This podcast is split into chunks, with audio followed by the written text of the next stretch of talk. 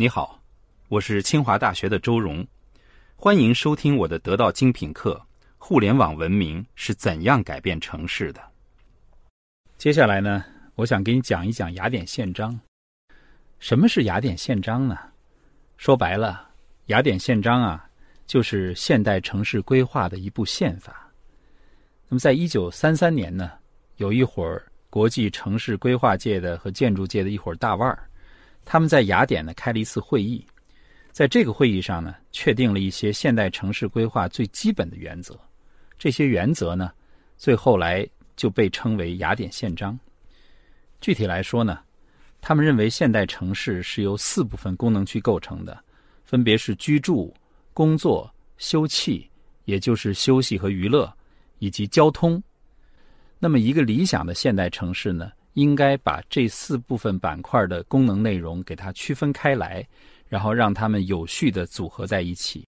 所以说，雅典宪章就是定义了现代城市的一部基本大法。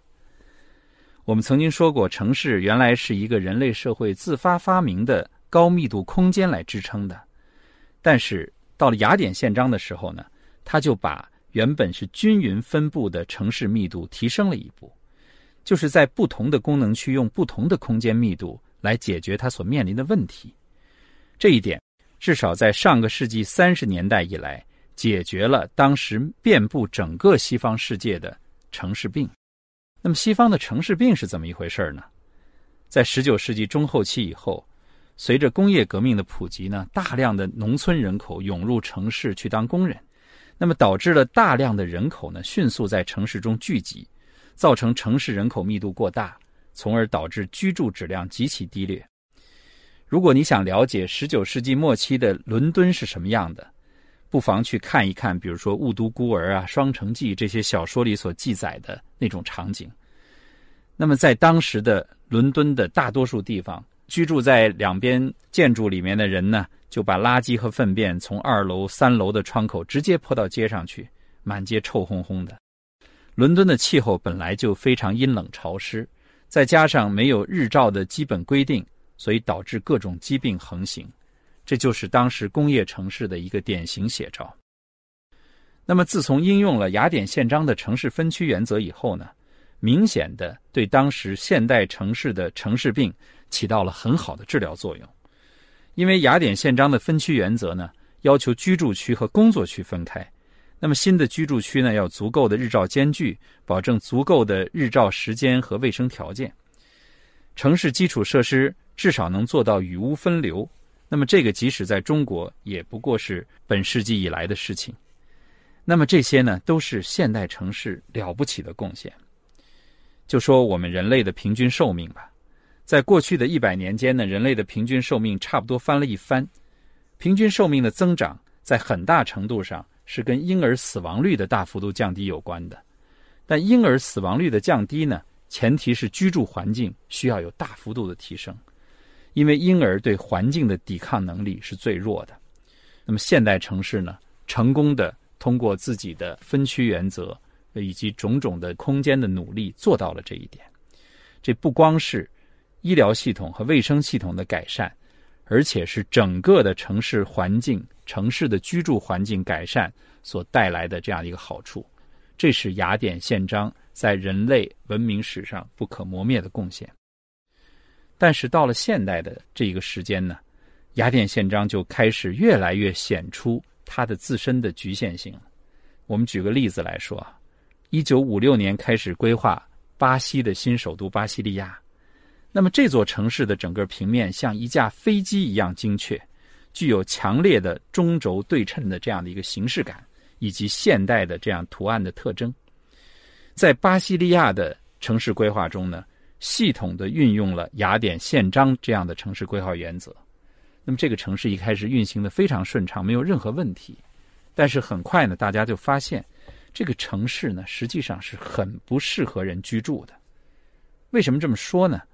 因为这样的城市规划，他把所有的问题分解和满足的特别清楚，以至于呢，没有给居住在其中的人留有任何的冗余度，那么也没有给未来的时间留下更多的迭代变化的可能性，所以就导致城市本身对未来的变化、对人类社会的发展，它的适应度非常低。巴西利亚这个城市的规划精确到什么程度呢？它精确到马路只设计了车道，但却没有设计路边停车的空间。所以在巴西利亚，在车速很快的这个道路上，你想在一个建筑前面停车是非常困难的事情。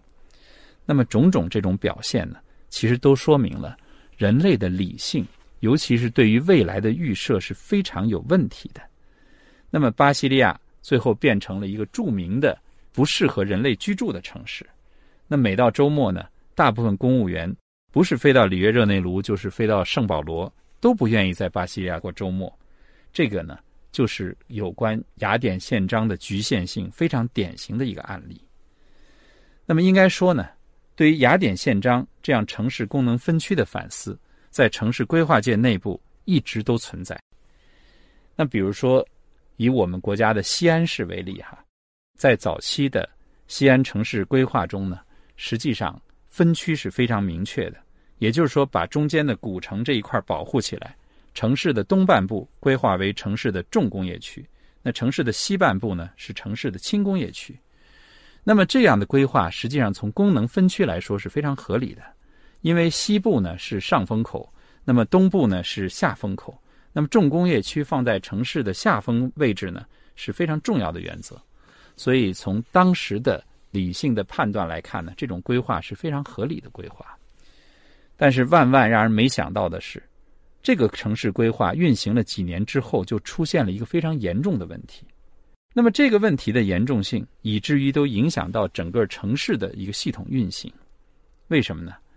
因为在重工业区的。主要劳动力构成呢是青壮年男性，而轻工业区呢是青壮年女性，但是这些人是要结婚的呀，所以呢，城市的东半部呢有几万甚至十几万的青壮年男性聚集在一起，而城市的西半部的适龄女性要跟这些男性结婚的话，他们要不然就住在城市东边，要不然住在城市的西边，所以每天带来了巨大的潮汐式的这样一个通勤交通量。以至于让整个城市的交通呢，都陷入到一个非常被动的局面中。种种这样的城市问题呢，都迫使我们对于雅典宪章进行深刻的反思。但是呢，这种反思从总体上看呢，没有多大的用处，以至于我们现在很多城市呢，依旧按照雅典宪章的原则在进行规划。为什么呢？是因为从事现代城市规划的这批人。雅典宪章的精神已经融化在他们血液中了，是他们的思想基因的一部分。